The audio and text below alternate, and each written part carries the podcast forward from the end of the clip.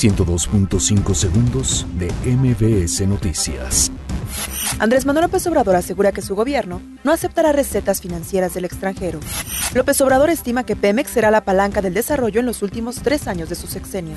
Padres de normalistas exigen a la Fiscalía General de la República nombrar al fiscal especial para el caso Iguala. La Secretaría de Marina detiene en Coatzacoalcos a Carlos C., integrante de los Zetas. La Comisión Nacional de Derechos Humanos emite recomendación a la Secretaría de Seguridad y Protección Ciudadana y a la Fiscalía General de la República por tortura e investigación deficiente.